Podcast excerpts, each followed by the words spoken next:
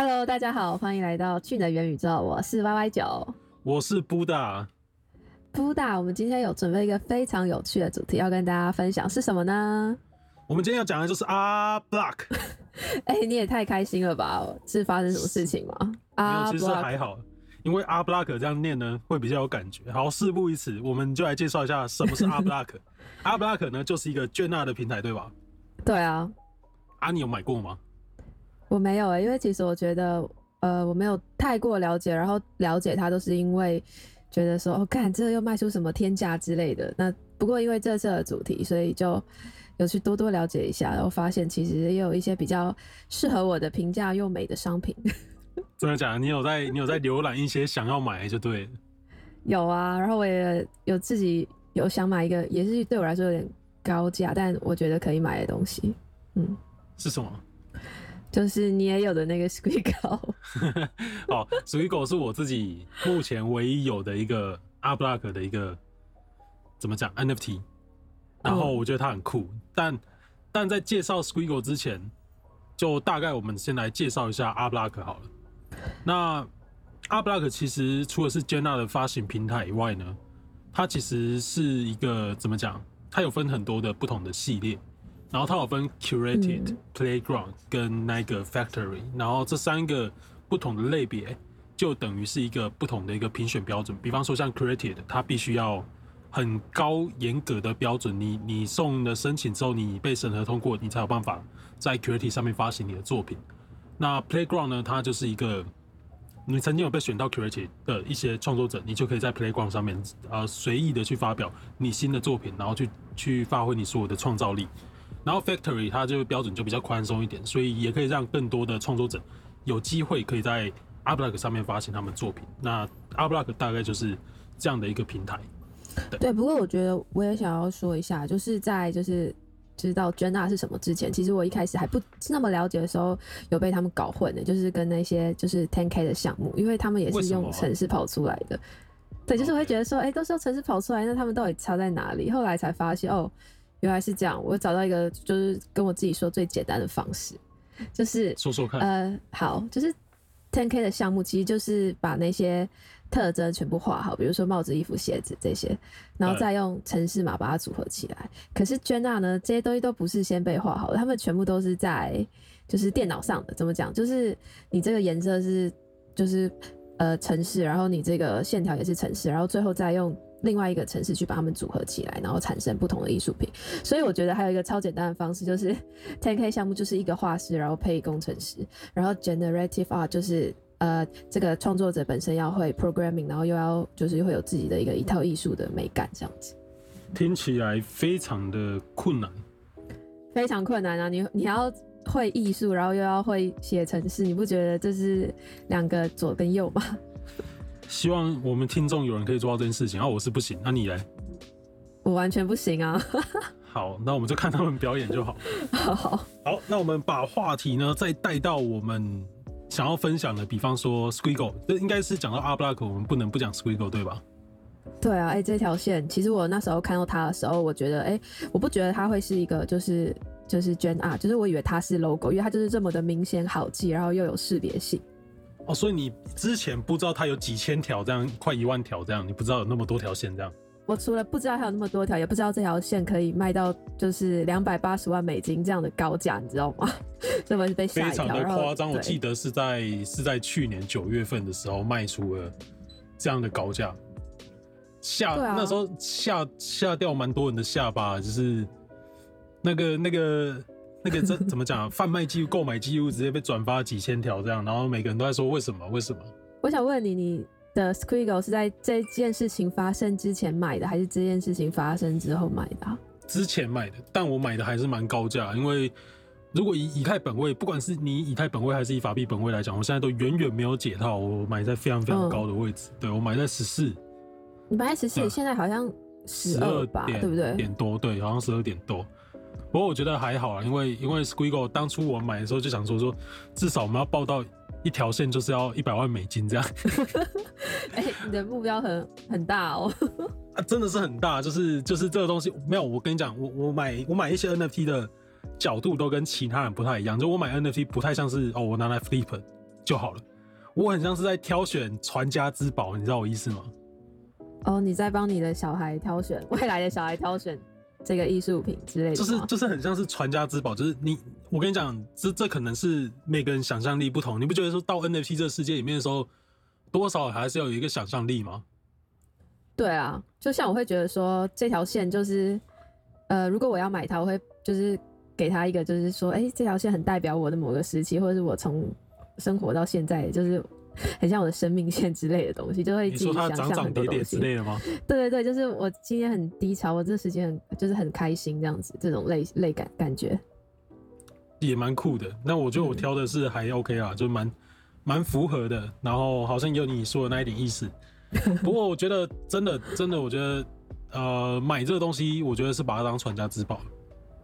嗯，就是我觉得我不知道到底大家怎么看 NFT，但我真的认为说现在市场上面绝对有一些 NFT 是值得被拿来当传家之宝。这样的东西不应该被归类在蓝筹，他们有另外一个名字叫做圣杯。哎，我想问一下，你当初是就其实十四颗以太坊也不是一个小的价钱，你是为什么会？买这个东西，冲动购买这样子。我当时有点 formal，然后可是我当时在 formal 之前，我先看的 G Money 的一个推文，嗯，然后 G Money 在当时其实他不断的去，就 G Money 我们都知道他是一个在 NFT 圈子很有名的一个人，嗯，然后呃，他他一直在推广，一直在跟别人讲说说 Squiggle 就是 Alpha，Squiggle 是很很被低估的东西，然后我就一路上就一直在看说为什么。而甚至我还问过有一些有一些大佬问说，你觉得为什么 Squiggle 会那么贵？然后有些人是直接跟我说，他觉得就是炫耀财。然后我一开始也把它当成哦，那可能就是炫耀财。那可是到后来我自己去研究很多东西之后，我才发现说，哦，它没有那么简单呐，对吧？它有它的原因在。没有那么简单。对，我没有它看起来的那么简单。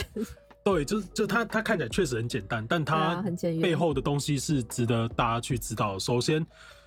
Squiggle，因为 a r Block 的 Created，它它是呃 a r Block 最高的一个策展项目，一个系列，然后它有分不同的期数，从最早的第一期到目前已经到了第八期，然后 Squiggle 呢是 a r Block 第一期的作品之一，嗯，然后同时它又是这个 a r Block 创始人 Snowfall 做的东西，就是这是他的创作，所以这两个加起来，然后再加上它又是。阿 block 的一个 logo，阿 block logo 就是 Squiggle。对啊，哎，我真的觉得说这个东西其实就很像现在的 Google 吧，可是就是又更漂亮这样子，就非常简单。没错。所以其实只要阿 block 继续往上，那这个东西肯定是会继续往上。所以其实我觉得它相对比较，嗯，比较保值一点。有些人有有些有些人也讲过说，其实如果你买 Squiggle，很像是在买一个。呃，R block 的一个指数，一个 index，嗯，我觉得这个也也某部分程度来讲也是有道理。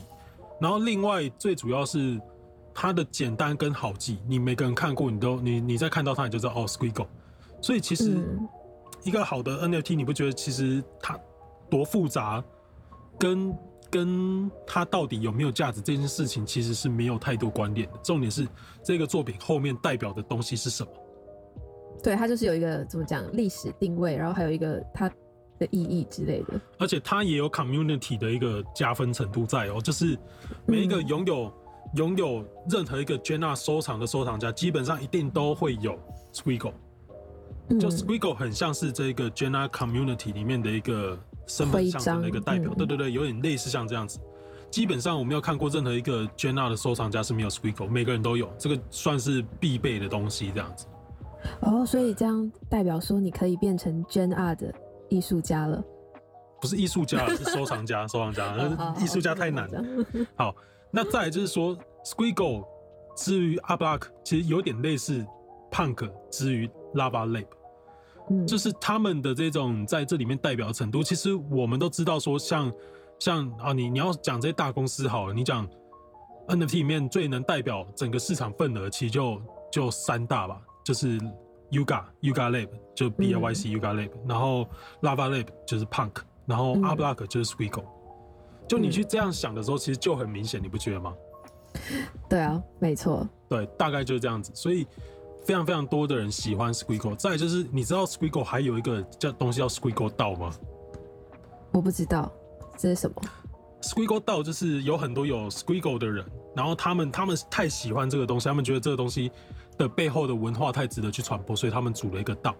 然后这个道主要的目的就是宣传 Crummy Squiggle，然后并且嗯尽量的让它的这个文化性的东西在在很多的地方开始不断的去宣传跟曝光做 marketing。然后另外呢，他们想要说尽可募集更多的资金来获取更多的 Squiggle，包含一些比较稀有的。像你刚刚说的那个两百八十万美金的东西，就非常非常稀有。为什么那个东西能拍卖到两百八十万美金？是因为它的光谱是完美光谱，就 Squiggle 分嗯一些光谱类型，然后完美光谱的这个特征呢，基本上只目前为止应该只有二十二条。哎、超少的哎、它好像有非常九的稀有千多个，对不对？Squiggle，对，有九千九千四百多个吧，忘记有几个，嗯但就是那个东西只有二十二条，那个大概就等于什么？大概就等于呃等于什么？猴子类型的 punk。哦，那真的是非常非常的高价哎、最近那个猴子类型的 punk 也是，卖了两千五百颗以太坊。对对对，然后就有点类似那一个等级，就对了。你你看它的价格，你也是看得出来，差不多也是在那一个等级上下。因为那时候的两百八十万美金大概就是快一千颗以太坊，所以那时候这两个卖两百八十万美金的 Squiggle 都是用快一千以太坊的价格卖出去的，非常的厉害。我有一个问题，就是 Squiggle 道其实是社区团员组成的，跟官方没有关系吗？对，它跟官方没有任何关系。好，OK OK，然后反正他的目的就是想要让 Squiggle 道变成说，呃，可能呃全世界上拥有最多 Squiggle 的一个博物馆，然后类似这样的一个感觉。那无论如何，你可以看到，就是像这个收藏有非常非常多人在支持他，然后基本上我真的也看不到阿布拉克嗯会在 Jenna 会在这个市场份额里面挂掉的原因啦。然后再就是，我确实也相信说，Jenna 它在整个 NFT 的发展当中，它会越来越蓬勃。因为我们刚刚有聊到什么是 Jenna 吗？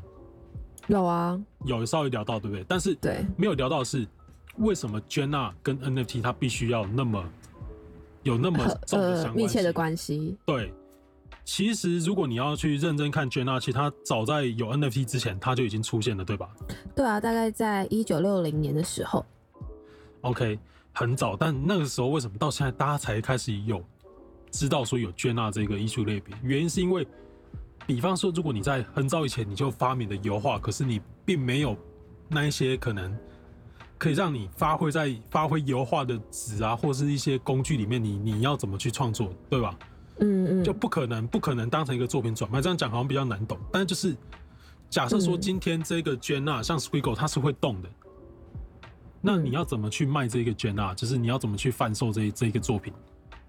总之就是它一个上链的过程，然后又有 NFT 的出现，然后让这个东西可以完美的被呈现，然后并转卖，然后就是诱发它的价值，是大概这种感觉。对，因为我们不可能卖卖一串代码，你懂吗？好，那那你拿的就这一串代码，这一串代码你拿去，你就买到我作品，不可能嘛？这不可能。对，因为其实有一些 Jenna 上面，就是那个你去 Art Block 上面看，你其实你要点进去放大，然后它其实是有些东西是它生成的一个过程，有些东西可能是静止不动，有些事情是有些东西是其实你可以是跟它互动的。我觉得这点其实我自己是非常喜欢，然后我觉得蛮酷的。对，因为你在以前的一些艺术品，其实没有办法这样有那么强的互动性，你懂吗？嗯嗯就真的没有办法。那那 NFT 刚好就解锁这一块，让这个东西变成了可能。那我们之前在看 Jenna 的时候，很多人都在讲说，就很多大佬其实他讲说说，这有点像是一个新的一个文艺复兴时期，新时代文艺复兴。那你认真去看，不管 Crypto Art，然后或是 Gen Art，其实嗯都是在经历这样的过程。那至于 Crypto Art，我们之后可能还会再再开另外一集来专门做这个研究。可是我们现在讲先讲 Art 好了，现在讲 Art Block。所以你有 Fidenza 吗？嗯，你问的是比较突然一点。有吗？因为它其实地板价其实现在是蛮高的，看你有没有很 lucky 的在低点位买到。啊、很 lucky 的是没有，对，真的是没有。就是就是，我觉得当时我还看不懂这个东西，然后你说要突然间花一个，居然它在比较相对比较低的时期，嗯可能五十六十之类，你要花五六十多颗以太坊去买一个这样的艺术作品，对一般人来讲，真的是你的资本要再更厚一点，或者是说你对他的信心度可能要再大一点。然后，嗯，刚好我都还没有到，但是 fidensa 应该就是阿布拉克的一个，就是怎么讲指标吗作品，对不对？嗯就是你要拿阿布拉克来讲 f i d e n s a 就是会贴在你的脸上，这样就是来看一下我的 Fidenza。然后那时候一堆大佬其实都会在他们的大头贴，比方说就算他们是 App 或他们是 Punk，然后他们嗯就会想要把他们背景换成他们有的 Fidenza，就会有你说很炫耀的感觉。横横幅换成 Fidenza 吗？不是不是不是是背景，就是但就是直接把、把 App 或 Punk 去背，对，然然后贴到那个 Fidenza 上面。没错没错，那时候有一阵子大家喜欢这样玩，那价格也真的很高，然后被很多人都觉得说拥有一个 Fidenza 就是一个拥有一个权力的象征。类似，其实就是有一种身份地位的感觉。可是我觉得他除此之外，他更多还是他他大更多喜欢他的人，其实还是真的很喜欢收藏的大艺术家，倒不完全真的是为了所谓什么身份象征或干嘛，那只是一个、嗯一个梗而已啦。那我们在看 Fidenza 的拥有者的时候，其实我们有发现三件资本有嗯超多的、欸，超多，他有几个啊？他有三十一个。而且为什么突然讲到三件资本？是因为他最近推特上面有传闻说说哦，他的这些东西要被清算。虽然说我觉得清算过程应该会没有到那么快，也没有那么容易，因为这其中扯到太多的问题，他会他会牵扯非常非常久。就但是但是我们还是去看了他的钱包，然后我们也会把他钱包地址就直接放在我们我 Notion 们会提供的 Notion 里面，嗯，对，因为我们觉得他的钱包很值得大家去看一下，因为他钱包收了太多很厉害的东西。嗯，所以其实看了他的钱包，然后就可以被过滤掉一些哪些是好的，然后可能可以入手，这样是吗？就你可以去想一下，说，哎、为什么他要花那么多钱去买这些东西？我觉得，像我在观察一些大收藏家的时候，我有时候都会去想想一下，说，哎、他为什么要花那么多钱去买这个？比方说，你嗯刚刚不是有聊到 Fidenza 吗？嗯。然后我们其实有找到一个贴文，然后他是在讲 Fidenza 九百三十八号。那嗯嗯嗯。Fidenza 九百三十八号，他他在呃在前几个月，然后他被人家用两千五百颗以太坊，然后多，对，在当时大概就是八八百五十万美金的价格去买走，嗯。折合台币大概两亿五千万嘛，为什么要买这个？嗯对，为什么？为什么你要买这个东西？为什么要值得那么多钱？然后我们有找到一一串就是推文串，然后它里面有讲一下为什么这个东西值得那么多钱。然后我们会想要分享原因，就是因为很多大收藏家他们可能是用这种角度在看什么东西艺术家，对什么东西比嗯较有价值，然后这东西可以拿来分享。首先，九百三十八号的 Fidenza，它是历史上第一个超过三位数以太销售的一个艺术作品，就第一个，嗯因为这些东西都在链上，所以它它的背后多了一个历史故事。嗯然后再就是，如果你有看 Fidenza 很多，你可以把它拉起来看一下 Fidenza 所有作品，你会发现说，哦，它里面有一个属性是好像是一个螺旋，就是一个漩涡的属性。它转的方向对不对？对，其所有其他的漩涡都是顺时针的，可是只有这个九百三十八号，它的漩涡是逆时针的，而且不是只有方向的不一样，它怎么转的，为什么会造成漩涡的感觉，其实也是不一样。因为其他嗯顺时针的漩涡，其实它都是由一些比较长条形的一些线条，然后它实际上真的很弯曲，去造成那种涡旋感。可是 Fidenza 九百三十八号它的那种漩涡，它是很像是中间有一个黑洞，然后直接很多东西被吸入、被掉进被去吸。入，嗯，对，它不是真的因为线条本身弯曲产生，这个东西可能是大家要看我们 Notion 里面的图，你才能够比较好去看到。然后再来就是说，它中间的这个黑洞，因为它它中间颜色底色刚好 Jenna 它的算法算出来，它中间是靛蓝色的，就不是嗯其他亮色的。然后他们有去尝试过把中间换成亮色的，哇，那感觉差超多。所以因为你有着很多的巧合，然后跟它背后有一些历史故事，所以反而让这个作品变得很稀有，非常非常的稀有。所以这个作品才能够在当时被用这个价格，然后去卖出，而且他们还给这个作品有一个新的取名，叫它 Garden Mode，呃，Garden Mode，就是上帝模式。真的还蛮上帝模式的。你看久了就真的会觉得哦，我被吸进去了这种感觉。对，所以呃，由此可以发现什么？就是如果你要成为一个好的一个收藏家，你必须要有一个很好的观察能力，跟一个脑补的能力。你要尽可能去嗯脑补，去想一下啊，为什么这个作品那么的赞？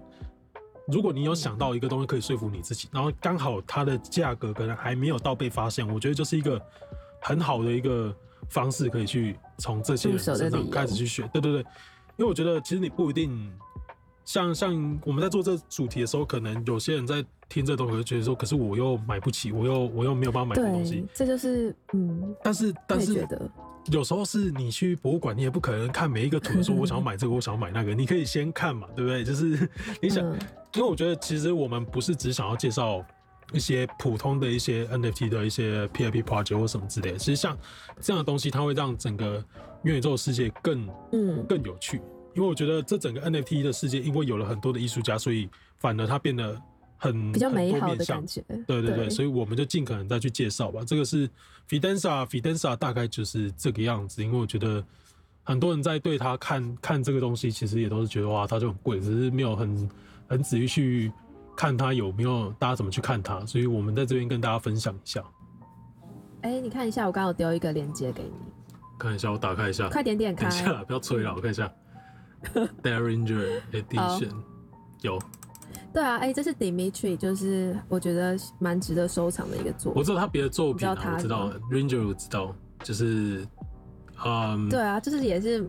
在 Uplock 上面底价蛮贵的，它好像是 Series，我忘记几了，反正六十吧，六十以太。然后对对对，DC Investor 收藏超多的，这好像是他收超多的。三件资本也超多的，反正很多人都有了，大家嗯，大家收藏家也都大部分也都有这些作品这样。对啊，然后我刚刚传给你这个 Daringer，其实就是他的算是一个纪念版吧。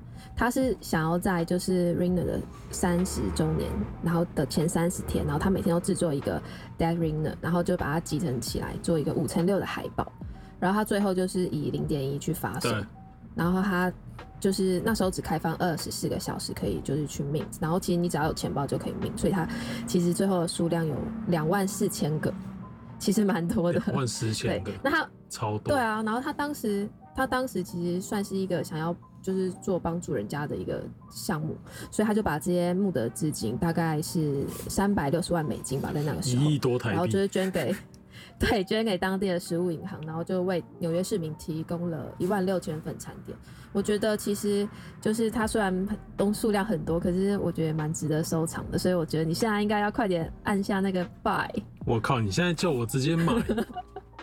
对啊，我觉得其实就是你不能拥有他最贵的那个作品，可是你可以参与到他的一个就是艺术的计划当中，其实也还不错，而且就还蛮便宜的。现在这个大家都可以。现在地板价我看一下，零点零二三五。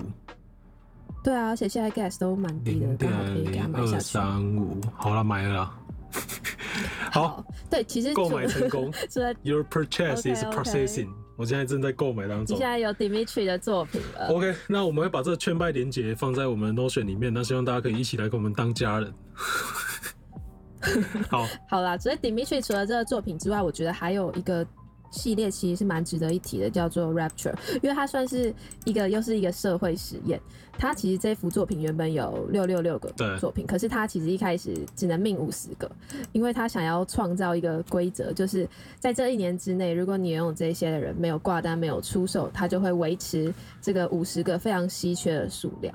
但是如果一旦有人违反，就是会释放出剩余的六百一十六件，所以就等于直接会被稀释掉这样。对你猜这个有没有成功？到现在，现在先不要点进去他的 Clash 看哦。对，现在一定有啊，因为我觉得，我觉得我我很相信这些人呢，因为我觉得他他数量这么少，对对对，我觉得一定有成功，因为这些人不是那么 paper hand 的人，对，会买到这些人，会买到这些东西的人，基本上我觉得都不不算是 paper hand。对，这一个贪婪跟稀缺的实验到目前为止，其实都是。没有任何人挂单，对不对？对。而且我觉得，我觉得这东西它是没有交易量。我觉得这东西比较酷，不是只是价钱的，而是他正在用他的作品去创造一个故事，让大家共同去参与的故事。这个东西我觉得是，呃，现在很多创作者可能还没有想到说，哦，我如果可以用一些链上的数据，然后来提升这个作品的故事性，其实是非常非常酷的，因为这个东西就只有区块链。它能够做到，其他的艺术品可能没有那么容易能做到这件事情。但是你有你有 blockchain，你有这些链上记录之后，你其实可以用更多的这种啊，艺术家可以用更多这种想法，然后来让很多收藏家，然后来一起参与这个作品的故事，这件事情我觉得是超棒，对，嗯，非常的好。那我现在就继续看我刚买的这个 这个 Darren 啊，你自己有没有买？你自己不买，他们叫我买，有啊，真的有买哦。我有买啊，我有买，我买，你去看我的钱包。然后我觉得就是可以推荐给大家，如果你真的想要靠这个领域，不妨就是先买一个，就是算是有点签名照的概念，就是试试水温这样子。对了，我觉得我觉得好，我把它印出来好了。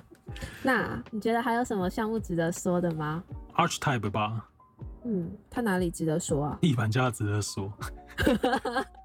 地板价三十哎，就是我们刚刚不是一路从一百聊到六十，现在应该要聊到三十的吧？OK OK，三十是个好数字，请说。好，反正就是他的创作者叫做这个 Jello Golly，然后嗯，他的作品本身其实很像积木排列组合积木，然后有很多不同色块组成这样。所以，嗯啊，外观是第一点要介绍的。然后我们大概知道它长什么样之后，其实它还有另外一个小故事。其实这也不算小故事，就是好，反正就是它另外一个合作，对，另外一个合作。然后最近有一个很知名，然后很火热的一个呃线上艺廊，然后叫做 Deca。嗯，然后嗯，因为我知道你有去注册，你有去命，所以这个东西让你来讲。好，其实就是这样的。你他的这个 Deca 梗就是他的会这个 Deca 的会员代币，然后你就是其实每个账号都可以去做就是 mint 这个动作，然后你就可以拥有一个就是 j e t o Golly 的这一个呃作品，因为它其实是他跟就是这个 Deca Gallery 合作推出的一个，就是他帮他们做一个就是像设计的东西，对。然后等于说，但是它这个有一个玩法，就是等于说，呃，你刚开始去面的时候，你像是在 level one，然后你如果等级越高的话，你就可以把你的 decagon 就是呈现更多、更同、更多不同的形式面貌，就是可能会变高啊什么之类的。那怎么变多呢？其实就是呃你要去就是累积点数，叫 DXP 点数这样子。对，就是邀请人可以获得点数嘛？只有邀请人吗？还有别的动作吗？呃，还可以去完成它的一些，比如说你放你的那个 banner 啊，然后。建造一个你的艺廊啊之类的，就是它有一些就是像是新手教学的东西，你完成了你就会有这些点数。听但我觉得主要还是邀请人跟被邀请人。听起来很像是利用那种社交活动，然后去去新增自己等级的东西。不过他是把那种本来好像用积分有点有点太太无聊，他把它变成说像是在盖积木，反而有点有趣的感觉。对啊，我觉得其实真的很赞，而且他。而且我觉得这个东西其实蛮漂亮的，而且会让人家就是直接联想到说，哎，原来它跟就是 a r c h i v e 是有关系的，然后就会更想要去快点看，就是建造出来会变成什么样子。然后重点是它是免费的，对不对？不用花钱。嗯，而且这个门槛就其实蛮低的，所以就是大家都可以去玩。对，所以其实我也觉得，就是光因为他的作品被很多人因为这种方式来去认识之后，也会连带着去提升这个艺术家他本身的一个呃。知名度，那这些东西其实都会跟他作品的价值是有相关联，所以我也相信说，在越来越多人知道这个东西之后，他 original 的这一些作品可能会因此而慢慢有一些价值增长的空间。那不过具体到怎样，可能还需要时间来验证。好，那 archetype 部分呢，我们先讲到这里为止，因为其实你知道，其实阿布拉克其实还有一个艺术家，其实他是来自台湾的，你知道这件事吗？是那个海里面的机器人吗？嗯，对。那你知道它背后的故事吗？我不太清楚哎。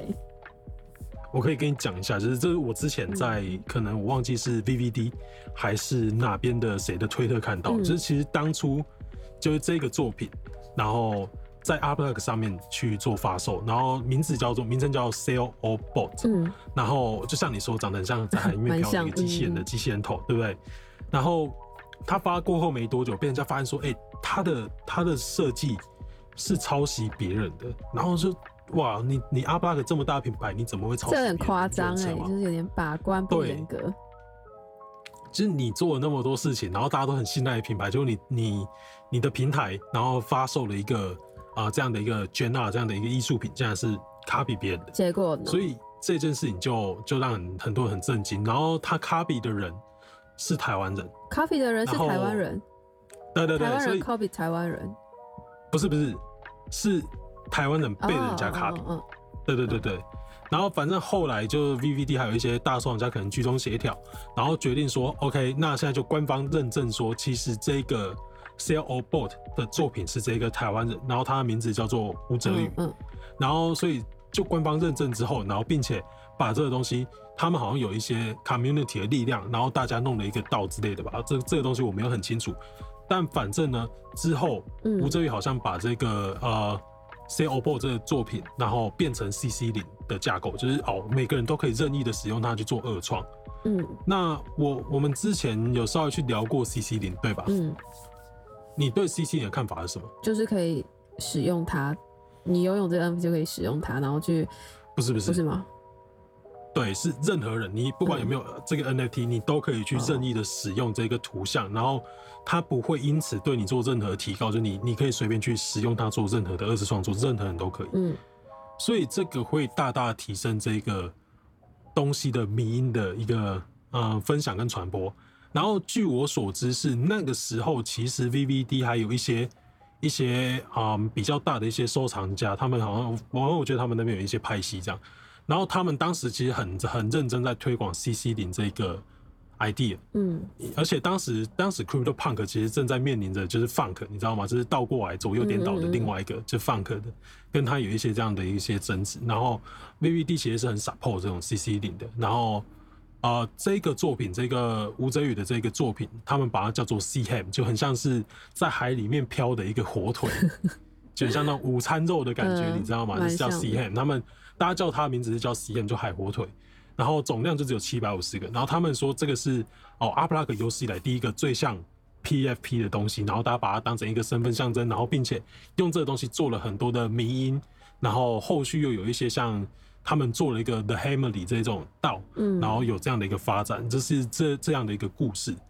那我们呢，等一下也会把这个 C Ham 就是海火腿的相关讯息，还有一些 Open Sea 的连接，然后我们刚刚说的那个 The Hammerly 这个道的连接，然后都放在我们的 Notion 里面，大家有空都可以去看。嗯那蛮酷的，竟然竟然发现，这样让我们发现说，哦，原来阿 Block 的创作者里面也有一个是台湾人。没错，我也是因为这次的题目才发现，原来 R Block 里面也有一个台湾狼。其实时间在这边也差不多了，就除了刚刚讲的内容之外，我们这次其实也找了蛮多的资料，那我们都会放在 Notion 里面。